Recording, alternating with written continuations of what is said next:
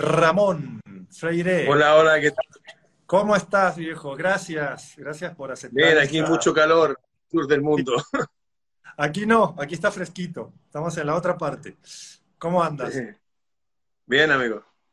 Oye, qué gusto tenerte. ¿Quién es Ramón Freire, este hombre de ojo verde, con este paliacate en su cabeza? Mira. La vida y que enseña, y quiero adelantarme un poquito antes de que arranques, decir que eres un maestro para muchos y que tú no sabes que somos alumnos tuyos. Y te agradezco mucho todo lo que haces. Partes. Bueno, no sé qué decir.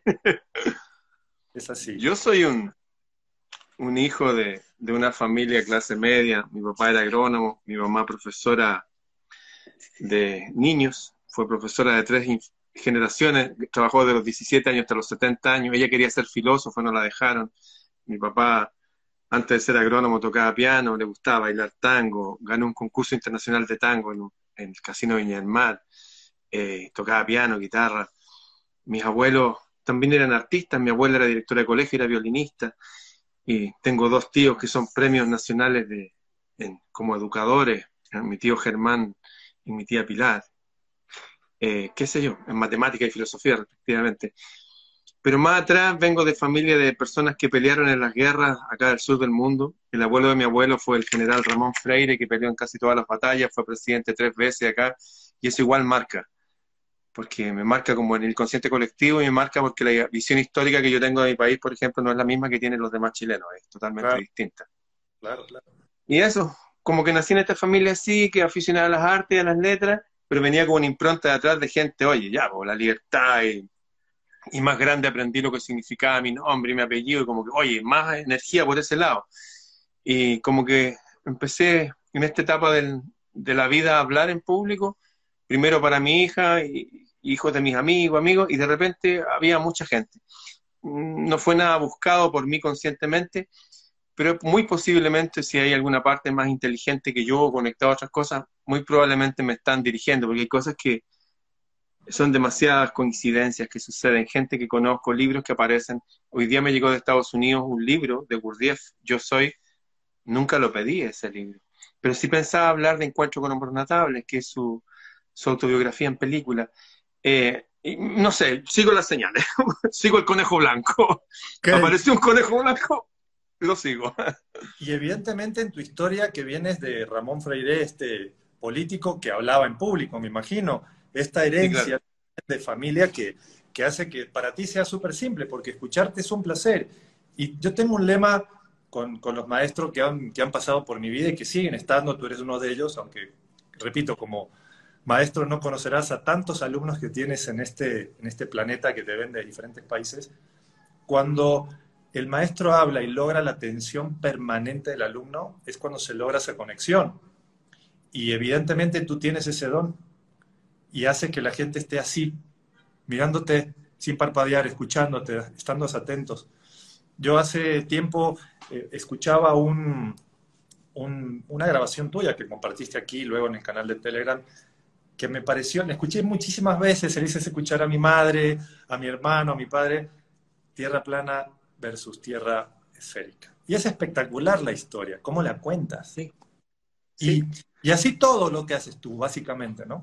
Y Ramón, eh, Origen, el título del vivo de hoy, elegido por ti. Eh, ¿Por qué? Lo llamo Origen porque eh, para todas las creencias antiguas, fundamentales de la humanidad, todo tiene un origen, nada es por azar. Dios no juega los dados, más bien juega ajedrez. Hay un origen para todo lo que estamos viviendo. Y aparece ese origen es como cíclico, se va reciclando, repitiendo una y otra y otra vez. Es como que había una serie de televisión que me recomendó mi hija que se llama Westworld. Unos tipos que estaban en distintas épocas, podía estar en la época de los samuráis, o en la época del salvaje oeste, o una época futura, pero siempre las distintas épocas están distintos arquetipos. Está el sabio, está el tipo malandrín, está el, no sé, el que quiere aprender, el, eterno discípulo bueno, está la persona que quiere sacar la vuelta, se dicen aquí que, que quiere vivir a costa de los otros.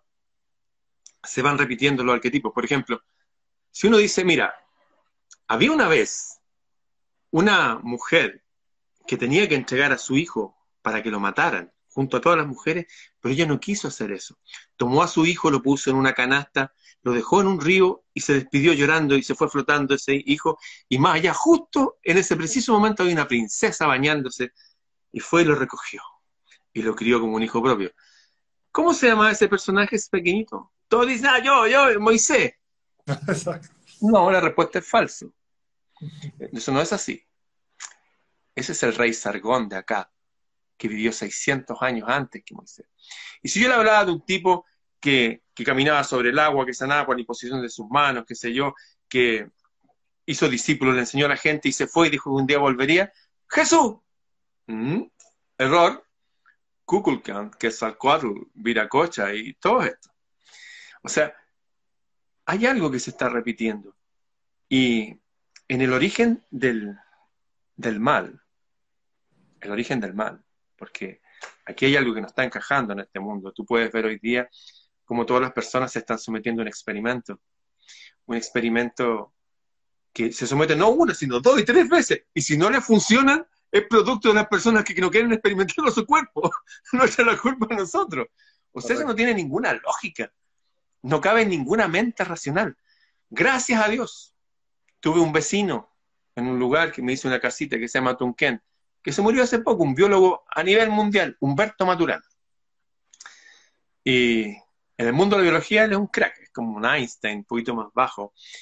Y él hablaba que después de que estudió mucho, dijo, ¿saben qué? Encontré el problema. Resulta que somos nosotros. Decía que lo que pasa es que el ser humano no es un ser racional, es emocional. Y usa su razón para justificar o negar sus emociones. Entonces, si la persona quiere experimentar, una vez que quiso experimentar, una vez, no le resultó, dos veces, y si insiste, ya no va a ser capaz de reconocer, oye, cometí un error con mi cuerpo, porque reconocerlo sería grave. Así que lo que hacen es simplemente cerrarse sus emociones y decir, no, pues si yo me llegué a enfermar es por culpa de ustedes. Es equivalente a decir, no sé, una señora decía, me retaba a mí en un restaurante, me decía, oiga, ¿y usted? Yo me, pedí una cerveza, que sea un sándwich, usted no está tomando Coca-Cola Light. Y yo estoy tomando para poder adelgazar. Y yo no voy a poder adelgazar si usted insiste. No tiene ninguna lógica eso. ¿Qué tiene que ver lo que yo tome si la Coca-Cola Light hace que ella esté más flaco o no? Lo mismo lleva a lo O una señora que insistía que yo tenía que abrir mi paraguas porque si no el de ella no, funcionaba. Oye, por culpa de usted todos nos estamos mojando. Yo le decía, pero señora, pero si ni siquiera está lloviendo. O sea, ese nivel de locura hemos llegado. ¿Cuándo partió este nivel, este nivel de locura? Te voy a llevar a una historia que se remonta hace 3.600 años, más o menos, porque estos los años que no se puede ser preciso, atrás. Eh, apareció en Ur. La ciudad de Ur, esto quiero señalarle una ciudad rica. Eh, cuando se excavaron ahí, sacaron cascos de soldados que eran de oro. O sea, para tener un casco de oro, porque tenía harto oro, digamos. Y en este lugar había un hombre que estaba en un lugar en el campo y de repente apareció una luz. Y la luz era como que quemaba una zarza que había ahí, pero no se quemaba. Estaba la luz ahí nomás. Y la luz le habló y le dijo, mira, yo soy Dios, ¿ah? y te voy a dar una orden. Toma un cuchillo y mata a tu hijo a cuchillada. Y era su único hijo, que había nacido cuando ya él era viejito. Le dijo, tienes que matarlo. ¿Y sabes lo que hizo este hombre? En vez de cuestionar esta cosa rara, quedó anonadado, así, wow, tomó el cuchillo para matar al hijo. Y de ahí partió todo. Mira lo que tengo aquí. Ese es la cruz de Jerusalén. Esta es la Biblia de Jerusalén, una de las Biblias más completas del mundo porque trae los libros de Judith y el libro de los Macabeos, etcétera, etcétera. Si tú lees, no sé si se va a ver, pero ahí abajo está J.R.R. Tolkien, el Señor de los Anillos. Es uno de los traductores de la Biblia de Jerusalén. El hombre que escribió El Señor de los Anillos no es un autor de cuentos, sí, porque tiene una imaginación prolífica. Él tradujo el Ramayana y el Mahabharata y varios libros antiguos, donde hablaban de épocas gloriosas de la humanidad, pero gloriosas. De hecho, en el Mahabharata habla de que había unos seres que tenían unas naves que se llamaban Vimana, 100% idéntico a lo que se conoce como ovnis, pero hace miles de años atrás. Bueno, Y en esta Biblia, este mismo hombre que vio, documentó esa época de oro de la humanidad, documenta esta época que rara, muy rara, porque apareció este, este personaje y a partir de Abraham, para algunos de sacerdotes de Ram, que venían unos sacerdocios antiguos, hay un libro que se llama Grandes Iniciados, de Edward Chure, ahí sale el sacerdocio de Ram. Bueno, de ahí salió el judaísmo, el islamismo y el cristianismo. Y ellos pelean entre ellos, pelean, pelean. Generalmente. Han habido épocas de oro que no pelean nunca. Y todos tienen a este libro como la base. No, este libro el que. Y resulta que en ese libro habla de este personaje que se apareció en una zarza. Y para algunos eh, dicen, aquí hay algo raro, porque hay dos personajes. Uno que se apareció en la zarza, que se le conoce como Jehová, y otro que está de antes, que se le conoce como Adonai. Y son, son como dos ovejas blanquitas, o dos carneros, son exactamente iguales, pero el fruto que producen es distinto. De hecho, por haber descubierto esto, en distintas épocas de la humanidad, por ejemplo, los cátaros, los albiguenses, los hugonotes, son personas, mezclas de judíos, cristianos, que sé dijeron, oye, el Dios del Antiguo Testamento es el mal. El mismo que enfrentó Jesús, de hecho Jesús le dijo a los sacerdotes judíos, ustedes adoradores de serpiente, ustedes servidores del diablo. Ojalá que le pusieran piedras de molino y los tiraran al mar. Ojalá que los maten. Lo decía Jesús. La gente tiene una visión de Jesús como un tipo así, medio afeminado, que no decía nada así. No, Jesús era súper potente, en extremo potente, y se enfrentó a todos los tipos, le dijo las cosas en su cara. Y también nos dijo a todos nosotros que, oye, aquí sobre todo el mundo hay un engaño. ¿Desde cuándo viene ese engaño? Al parecer, y también esto está indexado en las antiguas crónicas de los indios yaquis, que son los descendientes de los toltecas, hace aproximadamente 3.600 años atrás, que llegó este ser innombrable, lo voy a llamar yo, que apareció en esta luz, y que ordenó a un pueblo, dijo, siempre el mal no es totalmente malo, o sea, en el sentido de que todo, no, los ordenó nos dio ciertos preceptos como no robar, no matar, pero cosas letales como, oye, y el mundo te pertenece, así que si yo te mando a matar un pueblo y matar hasta las mujeres embarazadas, lo vas a hacer, porque si no yo te voy a matar a ti. También un pueblo atemorizado, ese temor de Dios que permanece hasta el día de hoy. Bueno, voy a saltar todo ese espacio desde antes de Ur de Caldea, 3600, y voy a traerlo a la época moderna, porque si no podemos estar hablando muchas horas. A propósito, este tema lo voy a desarrollar más en un congreso que voy a participar en, desde España en, del día al 12 de diciembre. Bueno, resulta que... Un ratito, porque vi que te invitaron a, la, nueva humanidad, ¿no? Sí. Yo no sé quiénes son ellos, me invitaron muy amablemente. ¿Te cuento un secreto? te lo voy a contar para todos. Me llegó la invitación y yo la veo y va a estar un tipo que se dice, no, que él ve el futuro, y ha juntado a harta gente para que oren para que los espíritus oscuros entren en ellos, cosa que me parece terrible. Yo he visto gente endemoniada, tengo amigos que vienen de esas tradiciones evangélicas, exorcizantes, y eso de la cabeza da vuelta para atrás, como en esas películas raras, es 100% real. Entonces, ese, ese individuo, que ni siquiera lo mencionaba, me pareció un hijo del demonio. Dije, este tipo ya hay que combatirlo. Y justo veo la foto que el tipo va a estar ahí. Y yo dije, yo no voy a estar con esta gente. Así que fui y le escribí a la gente que invitó, le dije, oye, amablemente, eh, o sea, agradezco la invitación, bla, bla, bla, qué sé yo, pero prefiero declinar mi participación, porque bla, bla. Y todo correcto. Y la envío. Esto fue ahora, hace dos días. Y, y de repente pienso, Ramón Freire, con esa mentalidad no podría hablar en ninguna parte en público con más gente, porque siempre va a haber gente que dice otra cosa. Y dije, chuta, es verdad. Así como que después lo pensé. Y dije, voy a mirar el mensaje que le envié. Y fui a mirar y no había ningún mensaje. Y yo 100% seguro que lo envié. Y el tipo me dijo, oye, bueno, ¿y vas a participar o no? Y yo le dije, sí, claro, claro que voy a participar, cuenta conmigo. Eh, Para sumarlo a lo que me preguntaste al principio, un poco así funciona. Bueno. Venga. Eh, apareció entonces hace muchos años atrás algo que está indexado en este libro y que también está indexado en las tradiciones de los toltecas a través de los indios yaquis, sus descendientes, que uno lo puede encontrar en los libros de Carlos Castaneda. Ahí esos libros son más claros, dicen que hace 3.600 años atrás llegó un ser que lo llaman el, depredador, acompañado de los voladores, que se nutren de hacer pelear gente con gente, se nutren de tener toda la gente viviendo junta. Uno dice, oye, que hay sobrepoblación en China. Seguro, seguro que sí. Yo tengo amigos que viven en China. Dicen que no es así, la sobrepoblación está en la ciudad. Bueno, estos tipos dicen que juntan a las personas en, humaneros, gente con gente, edificios así, para que se empiecen a producir estos roces. Y es más fácil controlarlo cuando los tenéis todos juntos. Y ellos se alimentan de las emociones negativas. Claro, y se hacen pasar como ángeles de luz y los dioses creadores de todo. Y, efectivamente, como son un nivel de inteligencia superior al humano, a veces, claro, que te pueden dar ciertos dones ciertas direcciones para, para que te aproveches de los demás y los controles.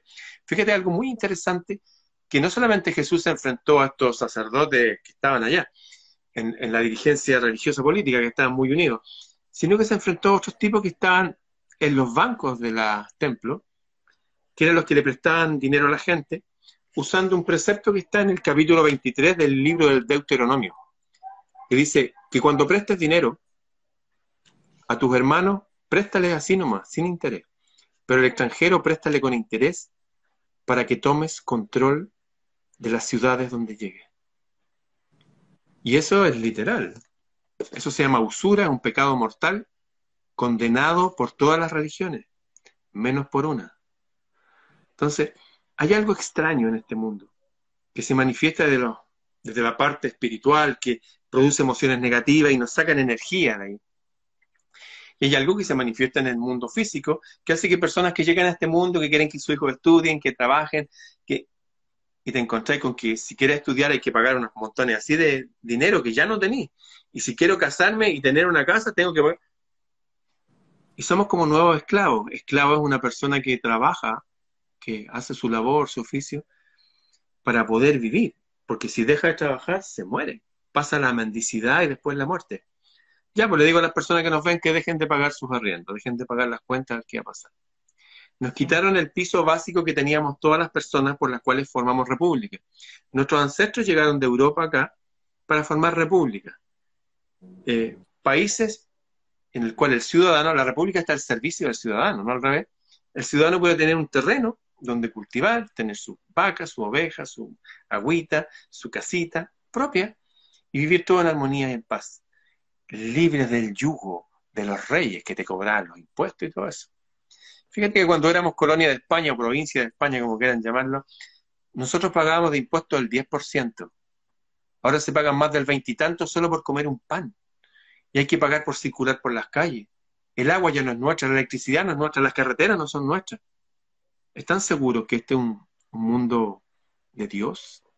No, hay un origen para todo esto. Y el origen es esa mentira que la denunciaron todos los grandes avatares de la humanidad.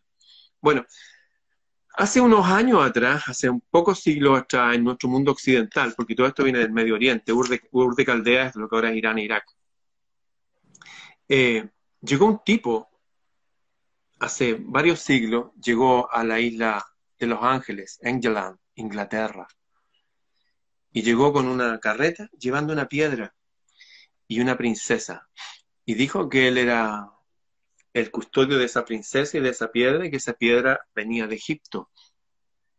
Y esa piedra era del hijo del que se le apareció la luz. Que estaba, dice que estuvo soñando con esa piedra como almohada y vio una escalera al cielo donde subían y bajaban ángeles. Y bueno, y luchó por ahí con un ángel, lo obligó a que lo bendijera, una cuestión muy rara.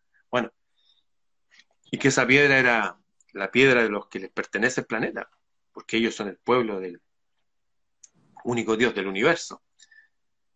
Es curioso porque el primer mandamiento de ellos es que no adorarás otros dioses delante de mí. O sea que hay otros dioses. ¿O no? Sí, así es. De hecho, la palabra Dios, ¿qué significa? ¿Es un plural? ¿Es un singular? Es plural. Es como la palabra ejército, como la palabra linaje, como la palabra raza, como la palabra familia. Implica varios. Bueno, llegó este tipo llevando esa piedra y alrededor de esa piedra hicieron un trono. Y ese trono lo pusieron aquí. en la abadía de Westminster, en Inglaterra. Y sobre ese trono se han entronado todos los, los reyes de Inglaterra y sus descendientes, que no son los reyes de Inglaterra nomás, son los reyes de España, son los reyes de Grecia, de Dinamarca, de Noruega, de Suecia, los zares rusos, todos los kaisers de Alemania. Todos son los descendientes de la reina Victoria, que es descendiente de esa princesa que llegó aquí. Por eso se llaman los jacobitas, ¿ah? que estaban en contra de los católicos. Que los católicos los mandaban a torturar. Toda la gente cree que los católicos son los malos. Hay gente mala en todos los bandos. Y ahí se exacerbaron ahí con la gente y hubo una matanza de mucha gente. De hecho, el, rey Enrique VIII mandó a demoler 800 de estas. 800. ¿Para qué? Para quedarse con las tierras. Esa historia. Y no les bastó con eso. Después hicieron una pequeña reunión a principios del siglo XX, los descendientes de esta señora que se llama la Reina Victoria, y acordaron crear una sociedad de las naciones, porque se estaban levantando eh, poderes, repúblicas con mayor eh, power, y ellos querían asegurar de que siempre hubieran gente de su linaje controlando los tronos del mundo, porque a ellos les corresponde gobernar el planeta, y para hacerlo tienen que hacerlo con inteligencia. Y el modo de hacerlo está en Deuteronomio capítulo 23, es cobrar intereses. De hecho, se creó la izquierda y la derecha, o el comunismo y el capitalismo, aunque se dice que el comunismo es la forma más violenta de pasar de capitalismo a supercapitalismo. Hace tres días atrás, eh, la economía de China pasó a ser la más grande del mundo. Nunca había pasado. La gente piensa que el, comunismo es lo contrario al capitalismo. Ellos inventaron un sistema para que la gente se agrupe y pelee. Nos dividen, pero ese sistema no, no toca a los bancos. Los bancos alimentan los dos bandos los, los mismos bancos, por favor escuchen, los mismos bancos estaban en todos los bandos en la Primera y Segunda Guerra Mundial. De hecho, quiero insistir en que la Primera Guerra Mundial fue una guerra entre primos hermanos. El rey Jorge VI de Inglaterra, el Kaiser de Alemania y el zar Nicolás II de, de Rusia son primos hermanos. Insisto, son primos hermanos. ¿Y por qué pelear primos hermanos? ¿Por qué? Porque desde siempre si tú tienes un reino, Mirko tiene un reino y Ramón tiene un reino, y somos vecinos. Pero si yo tengo a mi mujer, voy a tener uno, dos, ya supongamos hasta diez hijos. Y tú también. En, otra época teníamos arte. Pero resulta que yo tengo cien mil súbditos. Ellos se van a multiplicar por diez también. Entonces empiezan a creer, a crecer, y como la tierra es finita, ¿a quién crees que iban a ir a, hacerle las protestas? Entre ellos no, me van a hacer a mí. y a ti a ti. Entonces se hacen guerra, baja la población, se reactiva la economía y se han hecho guerra desde siempre por eso. Es una forma artificial de seguir manteniendo el control de las mismas familias. Si no, lo que sucedería sería simplemente que las personas emigran, como emigraron de Europa acá, hacer la república para volver a ser libre. Pues uno vuelve a ser libre un rato. Esto es igual que el gato y el ratón. Yo tengo gato y tengo perro, he tenido todos los animales. Pero hay algo raro cuando el perro caza algo, va y En cambio, cuando el gato caza algo, le hace así, ¡pum! Y lo suelta un rato, ¿ah? y lo deja correr y lo persigue. De hecho, mis gatos los cazan, los ratones los tiran para arriba, así, ¡pum! Como para que vuelen. Y me miran así como, oye, mira lo que hago. Juegan un rato. Y al final, al final, los matan y lo... Algo parecido pasa. Y no me extraña porque ellos al parecer se alimentan de las emociones negativas, si no sería tan simple como matémoslo a todos. Pero hay algo precioso en nosotros, que tiene que ver con nuestra potencial, nuestra energía. Y estamos siendo cosechados. Eso. Entonces hay un origen de, de todas las cosas, el origen de lo que nosotros vivimos como occidentales producto de esto. De alguien que tiene una visión extraña y se une a cosas buenas que hay en este libro. En este libro hay cosas buenas, pero hay cosas extrañísimas. Hay un libro que se llama el libro de los jueces. Al final del libro había un hombre que estaban tan mal en esa época, y siempre que las épocas están malas, bajan ángeles, bajan mensajeros, siempre. Eso lo hay en todas las culturas. Y habían bajado unos ángeles. Estaban con este tipo, oye, mira, tienes que cuidar con tu familia, a lo mejor va a ser que salgan de aquí, qué sé yo, porque vamos a destruir esta ciudad. Y fíjate que llegaron toda esta gente que servían a este Dios de la zarza, que eran parte de esta gente elegida. De... ¿Sabes lo que querían hacer esos tipos? Esto está al final del libro de jueces. Querían violarse a los ángeles. Ese nivel de ética, ese nivel de, sin ningún freno. Bueno, y el, tipo dijo, oye, no, por favor, no toquen a estos seres que son especiales. Yo les voy a pasar a mi concubina. Concubina es como una amante. Los sacerdotes tenían esposa y concubina. Igual que los reyes. De hecho, habían reyes que tenían cientos de... Los más sabios tenían cientos de esposas. Y les pasó a su concubina. Y en la mañana le dijo, oye, levántate, porque la estuvieron violando toda la noche. Eso está en la Biblia. Yo no quiero que mi hijo se críen con eso. Le dijo, levántate y no pudo levantarla porque la violaron hasta que la mataron. Cuando yo vi eso, me dije, wow, ¿y por qué sigue estando eso ahí? ¿Por qué fomentamos eso? Para que algún imbécil justifique que eso está bien. E investigué más allá. Y resulta que al misma época que esto, que salió esto, salieron otros libros. Y hay un libro, y que no se los pido ni se los aconsejo, yo les ordeno a todos ustedes que hoy día busquen en Google Talmud coma, pedofilia. Repito, Talmud, coma, pedofilia. Y ahí se van a encontrar que hay unos libros más sagrados que esto, donde aconsejan de que uno debe tener relaciones con niñitos porque hasta nueve años no son niñitos, no son nada, y es bueno. ¡Wow! Yo solamente por eso, en otras épocas yo voy y los mando a fusilar. O sea, ¿qué se han imaginado? ¿Qué están promoviendo?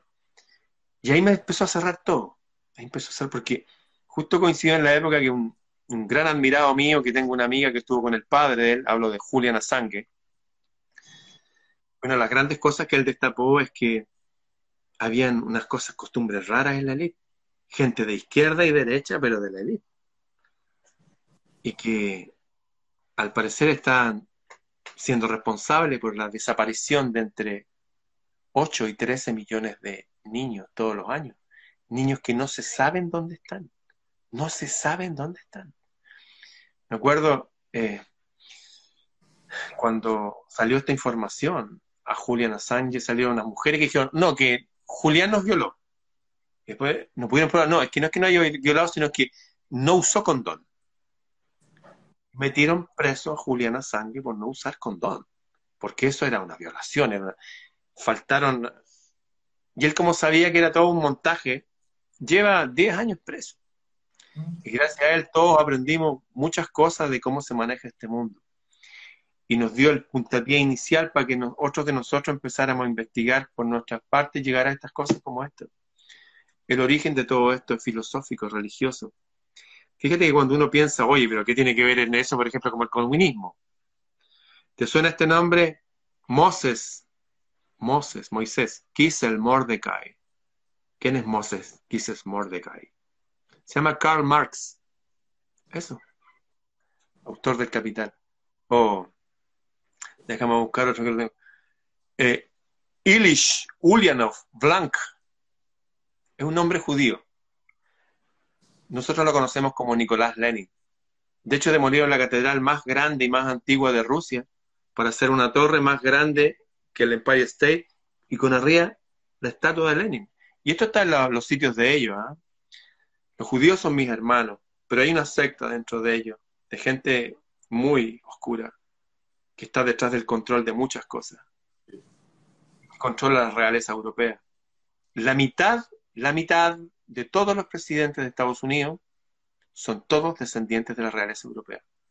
¿Será coincidencia? Tengo un libro acá al lado. Mira, lo, voy a parar y lo voy a tomar. Venga, venga. Familia unida para mantener, ¿no? Maurice Caliet, yo fui masón. Él dice como parlamentario francés que la izquierda y la derecha no existen. Lo inventaron para dividir a la gente porque ellos votan por lo que dice la Gran Logia. Y la Gran Logia en sus grados más altos sigue cosas, palabras y todo sacados de este libro y del otro libro que mencioné, Talmud. Habiendo en la masonería gente súper buena. Yo tuve un gran amigo masón que fue amigo de mi padre. En todos lados hay gente buena, pero hay gente letal. Fíjate que cuando hicieron la revolución eh, bolchevique, mandaron a buscar a David Viciarion, que significa hijo de Israel, Duxavishvili, más conocido como José, perdón, Joseph David Viciarion Duxavishvili, más conocido como José, ese era José Stalin, ese es su nombre verdadero. Lenin, Stalin, había otro de apellido Davidovich, que es Trotsky, que fue el que llegó a Rusia a quemar, a prenderle fuego a los negocios, a hacer harta miedo, y así el 0,2% de la población hizo la revolución rusa. La revolución rusa no existe, no fue una revolución de Rusia. Fue una revolución de gente extranjera, traída de otros lados, que alentaron un pequeño grupo de personas, y a través del miedo toda la gente no quiere miedo. Tú, un piño, yo he arreado ovejas. Cuatro tipos de caballos, unos perros, cientos de ovejas. Cientos de ovejas podían pararse y no dejarnos avanzar.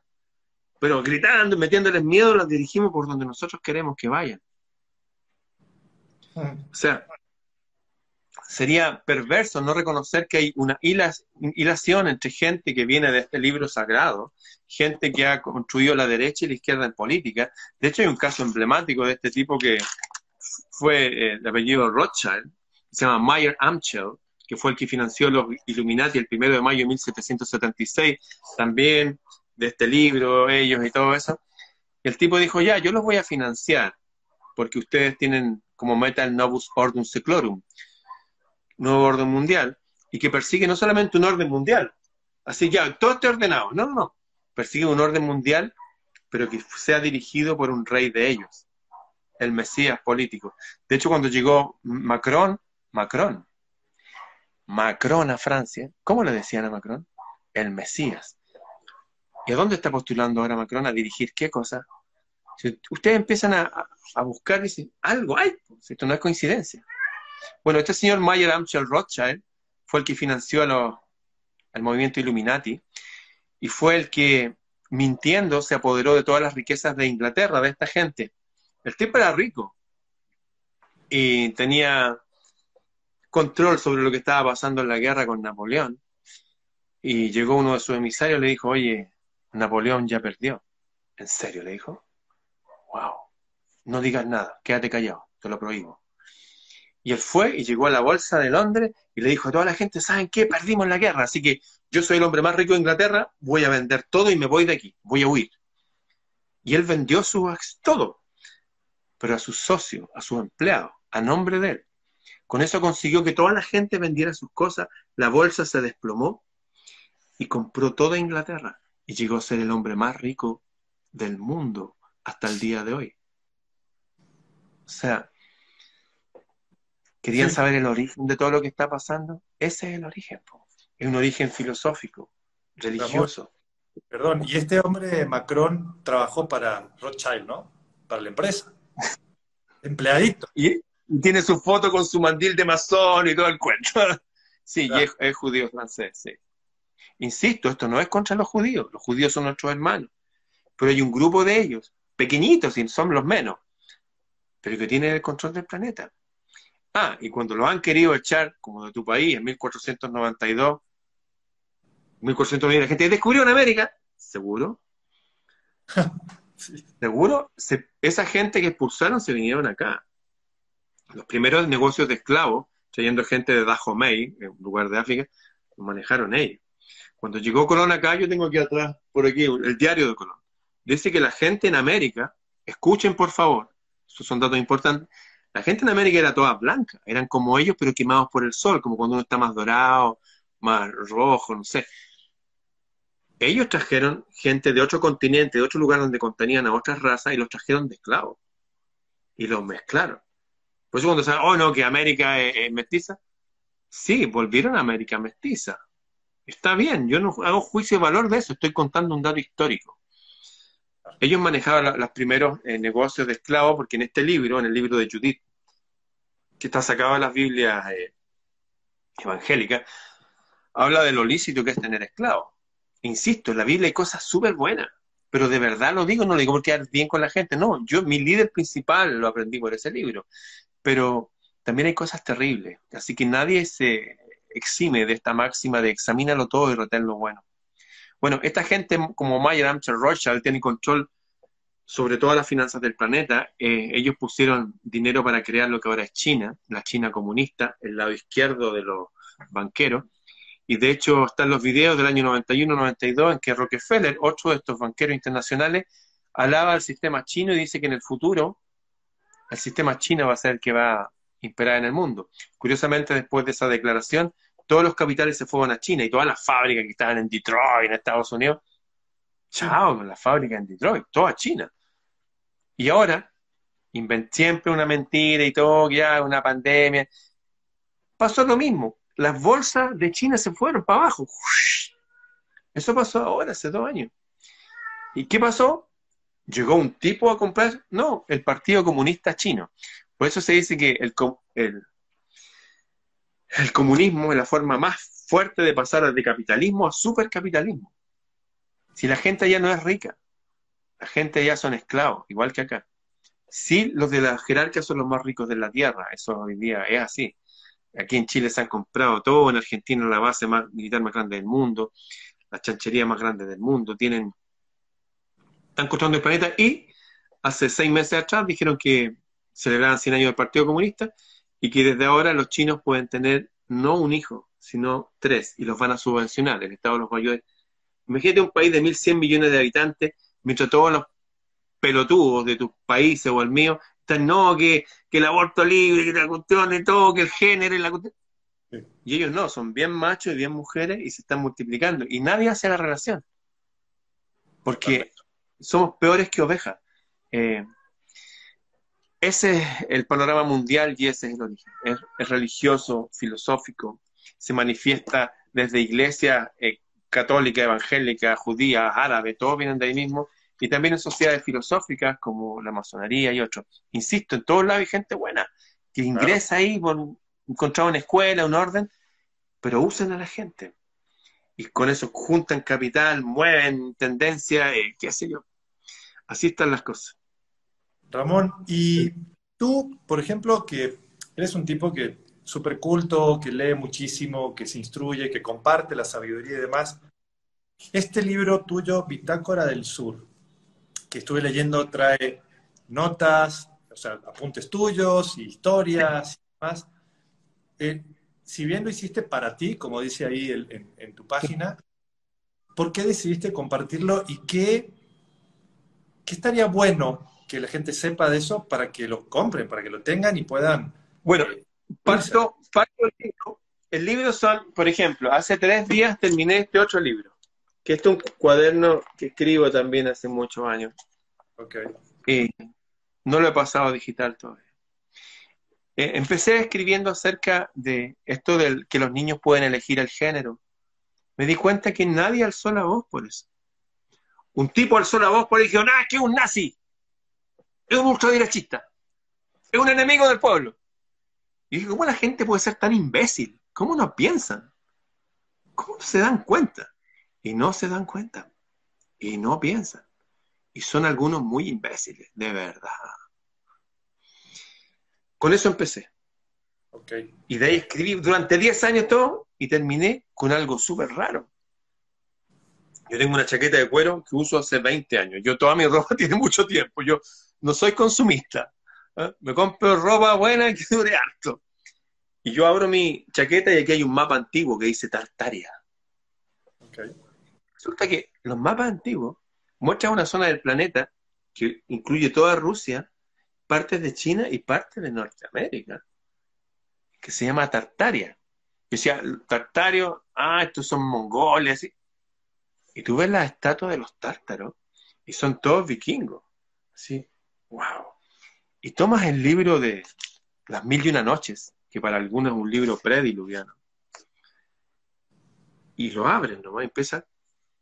Y la historia se basa en el rey de Tartaria, un mundo maravilloso y antiguo, con una tecnología parece avanzada, donde se hacían, hay óperas hasta el día de hoy, tengo una gran amiga, mi mejor amiga es judía, sefardita, cantante de ópera, Y hay óperas que están en francés, en inglés y en tártaro. ¿Por qué en tártaro?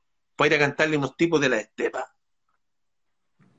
Me empiezo a dar cuenta que hay unos mapas que se llama Tartaria, donde la muralla china, que Marco Polo, que Marco Polo dijo hasta los nombres de los, de los reyes magos, Melchor, Baltasar, es porque él dice que estuvo en las tumbas. Y no menciona ninguna muralla china. Tengo también el diario Marco Polo. No hay muralla china. Y si tú ves, la muralla china está dentro de Tartaria, y la entrada a la muralla, tiene entrada porque es un fuerte, no una muralla, no, se puede entrar, se puede andar a caballo por la red. Las entradas están del lado de los tártaros. Esa muralla era para protegerse de China. Y fíjate que en 1816 el ejército de Napoleón, Napoleón tenía muchos ejércitos, todos se llamaban el ejército de Napoleón, pero gente diversa. El tipo era muy powerful. Otro demonizado de la historia. Bueno, dice que llegaron a lo que ahora es Moscú, que está dentro de Tartaria, dice que llegaron a una casita afuera de Moscú, había una muralla de piedra, todo es de piedra porque hay mucha nieve, no podéis tener cosas de madera, no se pudre, y dice que estaban mirando el atardecer y apareció un segundo sol, a 30 grados. Bueno, apareció un sol apartado del otro, un resto. Dice que estaban así, mirando ese segundo sol, y se empiezan a quemar los uniformes de los soldados que estaban alrededor de la casa y el techo de la casa. Y empezaron a apagarse las cosas. Y dijeron, ¿qué es esto? Y se empezaron a alejar, a alejar. Y se dieron cuenta que los caballos empezaron a debilitarse y morían. Y a la gente se le empezó a caer los dientes y el cabello. Y finalmente, después de eso, 1816 es el año sin invierno en Europa. Sin invierno en Europa. O sea, sin verano en Europa. El año de un invierno que no terminaba nunca. Y de hecho mucha gente del norte de Europa se fue, por ejemplo, toda la bota española, la parte de abajo de la bota, del taco, son puros vikingos. Y España también, todos los que se llaman Gómez, Godoy, Ramírez, muchos apellidos que uno dice son españoles. Sí, son españoles, pero españoles son un montón de razas. Huyeron por esto, esto que pasó en ese lugar. Después se empezó a hablar de, de países como Rusia, que ocupaba todo eso, y al final de mi libro pongo el informe donde dice que la historia de Rusia y Tataria fue falseada. Y muestro las fotos, las imágenes de la estatua de estos antiguos tártaros que eran todos vikingos. Muy parecido a las momias del Perú. Las momias del Perú, los hijos del sol, son todos de pelos rubios, gente que medía más de dos metros, como las momias de China. También les decían los hijos del sol. Hay algo extraño. Nos mienten ahora, nos meten ideologías raras, pero nos mienten en todo. En la historia, en la política, en la economía, en la religión. En los años, en 1950 en tu país, o sea, en España, ¿verdad? Salió un, obispo que dijo, ¿saben qué? La oración de Jesús no está bien dicha, esto de perdona nuestras deudas como nosotros también perdonamos a nuestros deudores. No, no está bien dicho. Vamos a cambiar deudas por ofensa. Porque había mucha gente de dinero, de derecha, creyente, que de repente está en su postrimetría, al final de su vida decía, puta, perdono todas las deudas. Claro. Yo quiero entrar al reino de los cielos, me deshago de todas estas cosas. Producía algo que era no bueno para el sistema. Y lo cambiaron. ¿Tú crees que alguno de los 1.400 millones de cristianos del mundo dijo algo? No, dijeron nada. Es como cuando salió el Papa y dijo, oye, desde hoy día quiero eh, decirles que hay un nuevo, una nueva ley. El Papa nunca se equivoca, no importa lo que diga, jamás se equivoca. Y la gente, ah, la infalibilidad, papá. La gente son ovejas. Ahora, mi conclusión hoy día, personal, ¿eh? esto de aquí no sale, de nosotros dos, no creo que. Bueno, es que no todas las personas somos humanos. En el sentido de que ser humano no solamente tener un cuerpo, dos brazos, pues eso se habla de derechos humanos, derechos para los humanos. Pero hay gente que no son humanos, o, o no tienen alma de humano pues se llaman desalmados, hay gente bien mala. Fíjate que para instaurar, por ejemplo, el comunismo, este señor eh, de origen judío, eh, eh, Stalin, fue y asesinó aquí casi 14 millones de personas de hambre en Ucrania. 14 millones. ¿Por qué la gente no habla de eso y dice, oye, ese tipo es un maldito? No, porque el maldito es el del bigotito, ese sí que era malo. No, es ser atroz. Y los alemanes son los más malos del mundo. Eso es algo psicológico que se usa. Eh, bueno, para poner toda la atención. No, eso es lo malo. Y por mientras que toda la gente piensa que eso es lo malo, acá las maldades que hace son atroces. Y este tipo Mao, este de la cara redonda, peinado, asesinó a casi 200 millones. Pues ellos dicen, no, no exageren, fueron 60 millones. 60 millones no más. Esos son todos los muertos de la Segunda Guerra Mundial. Más todo. ¿Por qué no se habla de Mao como un loco? ¿Por qué no se censura el sistema comunista? Porque es producto de matanza. Fíjate que las dictaduras de derecha salieron acá precisamente porque engañaron a los militares, les dijeron, oye, hay una gente comunista en una isla que se llama Cuba y van a llenar el continente. Y miren lo que pasó en Rusia. Mataron en Ucrania 14 millones de hambre, pero murieron decenas de millones en toda Rusia. Todos los creyentes. Y mira lo que pasó en China. Por eso que se levantaron militares, algunos militares inteligentes dijeron, oye, no, pues esta cuestión es una movida de la CIA. Esos militares están muertos. Y los otros, no, con no tantas luces, participaron en la dictadura y mataron aquí varios miles de personas. Porque, le dijeron, porque les dijeron, según su sistema de inteligencia de Estados Unidos, que eso eran los cabecillas que iban a instalar el comunismo aquí. Que significaba que iban a matar a tanta gente, iban a tomar tanto control como lo hicieron en Rusia. Al zar Nicolás II Puedes ver la foto. Él quería ser filósofo. Está con su hijita, hijito. Violaron a las hijitas delante de él. Curiosamente, un tipo de apellido Yakov. Delante de él. A su señora y a su hijita. Niñitas de nueve años, como lo que admite el Talmud. Y después los mataron a toda cuchillada. Hicieron un cerrito con los cuerpos y los quemaron. ¿Por qué no se habla de eso de historia como los crímenes más atroces? No, es que el del bigotito ese sí que era el malo. Nadie conoce la historia del bigotito. Nadie tiene idea de lo que pasó ahí. Porque aquí se demoniza al enemigo. Aquí la gente que eligió a Barrabás en vez de Jesús es la misma. Claro. Es la verdad. Por eso que te digo, no creo que todos seamos humanos. Creo que hay gente que actúa como una persona, que significa máscara, pero le falta algo. Yo últimamente he estado muy alerta, tranquilamente alerta en reuniones con personas, y me doy cuenta que, claro, yo hablo de mi experiencia, de mis cosas, pero otros me hablan de sus experiencias con droga, como que fueran experiencias espirituales. No se dan cuenta ni siquiera razones que son cosas que afectan la mente nomás. No tiene que ver con el espíritu. Acá tengo puro libro de música. Tengo un libro que se llama Broken Music, que es la autobiografía de Sting. Él empieza hablando que él hizo una ceremonia con ayahuasca, una. Una vez, bueno, vi unas cosas raras, vomitó, chao. Pero en mi país, como están cerca de esta gente que hace estas cosas, estas plantas, conozco gente que hace esos famosos ritos una y otra vez y lo que yo veo realmente es como que tiene su espíritu tomado. Son gente que no cambia. Son gente que algo pasó con su carácter. No tienen carácter. Siguen con los mismos problemas, las mismas cosas. Y para sentirse espirituales tienen que probar droga. Pero no cambian. No cambian nada. El engaño está a todo nivel.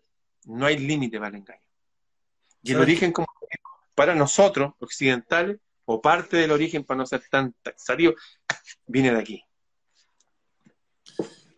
¿Sabes qué, Ramón? Lo que acabas de decir es un tema que se puede volver un tema tabú también, porque evidentemente hay mucha, eh, mucho turismo, porque el turismo de la ayahuasca en México está full, y, la gente busca sanar cosas a través de un estado alterado de conciencia, que se puede lograr meditando, que, que, se puede lograr con una hipnosis ericksoniana, que se puede lograr de muchas formas, pero hay tanto marketing, tanto marketing, se ha desvirtuado completamente lo que es el, origen ¿no? de, la, de, la, ayahuasca, entre otras cosas. Eh, Ramón, pregunta obligada. No, bueno, primero, antes de la pregunta, referencia. La cantidad de mensajes que me llegaron de mujeres diciendo lo amo, lo amo, lo amo, lo amo. Dije, Ramón es un... Pásate unas para este lado. ¿Qué onda, Ramón? ¿Qué pasó ahí? Que todas las mujeres te aman. ¿Qué pasa? Esa energía. aquí a mí no me, no me llega ningún mensaje, así que no puedo decir. No tengo idea. Chicas, escríbanle a Ramón, ¿por qué me lo escriben a mí? Yo se lo, se lo paso. Espérate, porque sí ha sido un tema relacionado, me imagino. Es que estoy leyendo un libro de la caballería templaria. Esto producto de que me llegó un libro de eso y un tipo de Nueva York me mandó una espada templaria. Y los templarios, entre ellos, se llamaban los caballeros Freire que son sacerdotes guerreros. De ahí viene mi apellido. Y me fijé que habían órdenes de mujeres que eran caballeras, pero no se llaman caballeras, damas, que usaban unos mantos rojos y se ponían en la orilla del campo de la batalla para orar por su amado y pedirle a la diosa del cielo que los protegiera. Y te digo la diosa del cielo porque todas estas abadías se hicieron en, honor a la, a la, Virgen. Todas las que están en Europa, Notre Dame y todo eso, y fueron construidas por estos caballeros templarios. De hecho, cada iglesia está en, una estrella de la constelación de Virgo, de la Virgen. Y ellas oraban por sus hombres y sus caballeros, y ellos pensaban en su dama que estaba ahí. Entonces había una virilidad masculina que estaba sujeto a una feminidad femenina y que ambos eran valientes y fuertes y uno solo. Y esa unión hombre-mujer potente en que hay un hombre, esto va a sonar feo, pero no me interesa a esta altura. Los hombres con sensibilidad femenina, no, por favor. No, no. Tienen que ser hombres con sensibilidad masculina. Y que son súper sensibles también, pero no perder la masculinidad. Entonces, creo que se ha perdido eso. Y como yo soy criado por un hombre que tenía más de 50 años que yo y que era un patriarca, un patriarca, real patriarca, así con una cicatriz aquí, con unos ojos celestes, así con unos brazos gigantes, y me hablaba así. Nunca habló como un amigo, era un patriarca. Es como que algo me quedó de esos hombres antiguos, que no... Por ejemplo, yo no acepto habitualmente, nunca, jamás a, mi mujer, que llevamos 10 años juntos, nunca he aceptado que jamás me pague una cuenta de nada, ni de restaurante. Yo pago todo. ¿ah? Yo soy así. Y siempre camina hacia el lado de la... Yo camino hacia la calle y yo la protejo. Y si atravesamos y la pongo allá, mis códigos son de hombre antiguo. Y soy de un hombre en extinción. Yo creo que la mujer está... De ahora está esperando de que vuelva esa, ese hombre caballero antiguo, ese hombre galante, que le mueve la silla para que se siente y todo eso, que le abre la puerta del auto son códigos. Eh, creo que como me junté con, tuve un papá viejo, tengo amigos que están todos muertos, de, ya tendrían más de 100 años, mis códigos son distintos. Eh, me junto con mis mejores amigos, lo puedo contar. Con mi mejor, ¿Sabes a qué me junto con mi amigo Diego Vergara a ver películas de Clint Eastwood? El jinete Pablo, el fugitivo Josie World, todas películas antisistemas. Y vemos las películas en pantalla gigante, me hizo un cine porque no, no se puede ir al cine. me hice una, una cuestión, me compré un proyector viejo ahí, y lo pasamos tan bien, y nos nutrimos de esos códigos antiguos. La misma película que veían nuestros padres, nuestros abuelos. Creo que estoy recreando a mí mismo eh, una masculinidad pasada de moda, seguramente, pero que debe hacer eh, eco en alguna de, de, estas mujeres. Y se lo agradezco porque igual en este entorno en que uno está, en que hay mucha gente tira malas energías, esas oleadas de amor, unas abuelitas que me dicen, oye, yo voy a ser tu abuelita, y oran por mí según su creencia. Yo de verdad a toda esta gente, a estas mujeres, se lo agradezco muchísimo, de verdad. Sobre todo en, esta, en este momento especial en que varios de nosotros hemos sido atacados. No voy a hablar de eso ahora, pero hay guerras energéticas. Ellas son esas mujeres que están en el campo de la batalla cuando los caballeros iban a pelear. Muchas gracias. De hecho, la palabra para eh, estas guerreras era dama. La palabra dama significa la mujer del templario. Ramón, irías a, bueno, primero, ¿Se puede entrar a Chile siendo extranjero o todavía no? Eh, la verdad es que se puede entrar. Y conozco gente que ha podido entrar y podido salir. Y requiere sí de, un carácter. De, por ejemplo, llegó una amiga de México con su pareja y dijo, no, no me voy a hacer PCR. Porque ya, porque ya me hice eso. No, no hay una ley.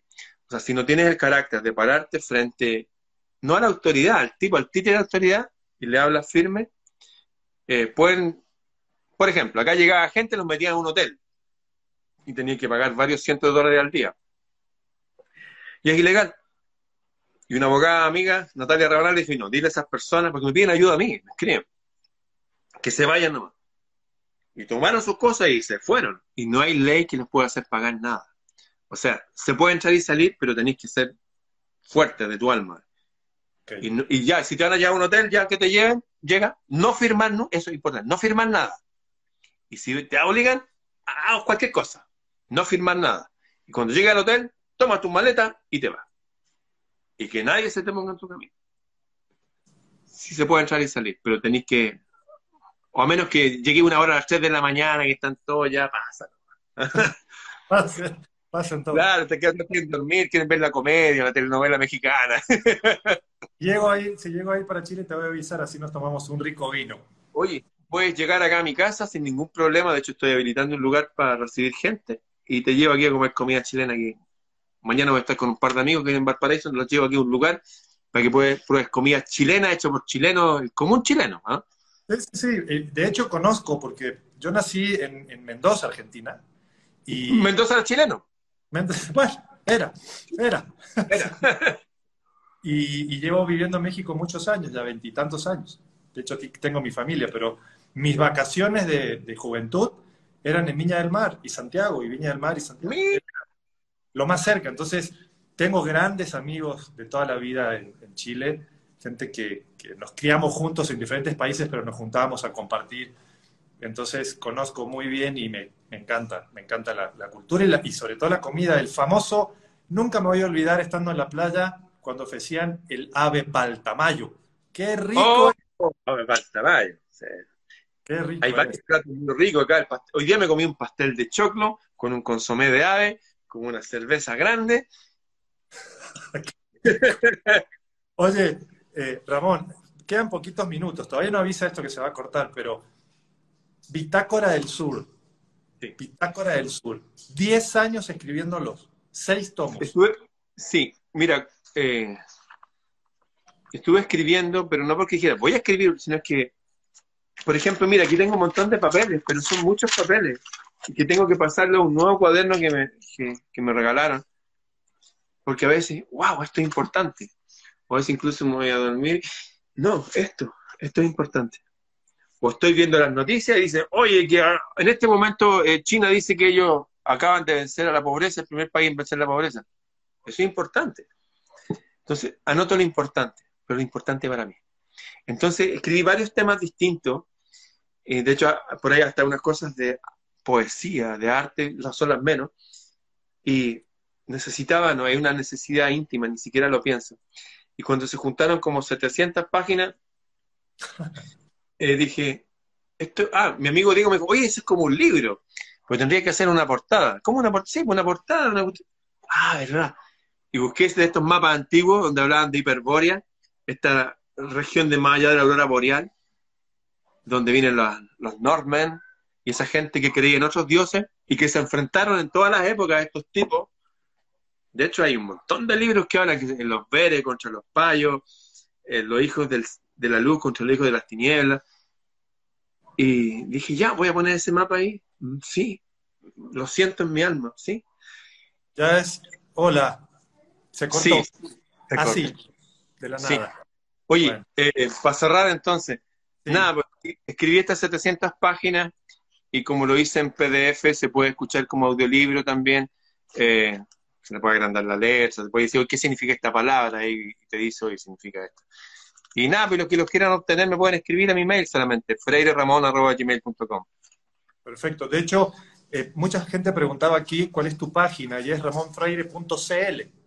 Sí, así es. Ahí, pueden, ahí pueden conseguir no solamente Bitácora del Sur, que es tu obra maestra, sino muchos otros libros que has hecho audiolibros. Sí, he hecho varios audiolibros con mi voz, con temas clave para firmarse en esta época medio oscura que nos tocó vivir. Y también subí como 200 libros para descargar gratis en PDF. De hecho, este, Yo Fui Masón, está eh, ahí. Y también ahora en un sitio estoy subiendo música, música, no voy a hablar en mal de alguna música que está como hipnotizando a toda la gente, que no, eh, música, de hecho subí cosas de Alfonso X el Sabio, música mágica o de Hildegard von Bingen, ¿no? así, música de otras épocas, pero bueno, si las escuchan ahí se van a dar cuenta, wow, esto es, algo pasa cuando escucho esto, como que todo se calma, como que la cabeza está más clara, como que nos podemos mirar a los ojos y sonreír. La música es un alimento del alma. La música buena, almas buenas. Música mala, almas desalmadas. Correcto. Ramón, eh, últimas preguntitas y te dejamos tranquilo, que sé que es tarde por allá. Eh, hace tiempo, cuando empezaba todo este rollo de esta pandemia, eh, hiciste una traducción de un médico gringo que se llama Radish Mutar. Sí que hablaba de todo el tema. ¿Qué, qué, pasa, ¿Qué sabes? Porque digo, obviamente estás enterado de todo, estás al tanto y haces mensajes y por eso sigues mucho. Desapareció de repente toda publicación de este hombre. Sí, y de hecho, todas las publicaciones de Chinda Brandolino, que es más cercana que Argentina, incluso de Wikipedia y todo, eh, estamos en una guerra. Eh, en la guerra muere gente. Aquí no va a morir la gente inmediatamente por una bala. Va a morir lentamente, pero no van a morir unos pocos miles como una guerra. No sé, por la guerra de Siria morían, morían 12.000. No, van a morir hartos. Pero no eh, lentamente, entonces no se va a notar.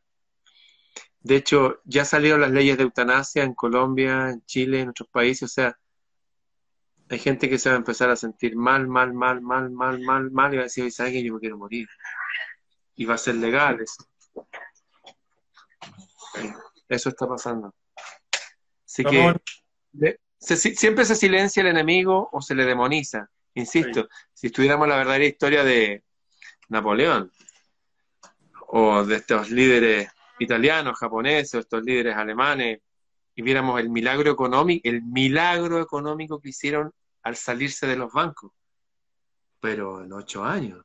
Lo hicieron los irlandeses cuando expulsaron los banqueros hace siete años atrás. Volvieron los banqueros de nuevo porque la presión de las logias es enorme. Pero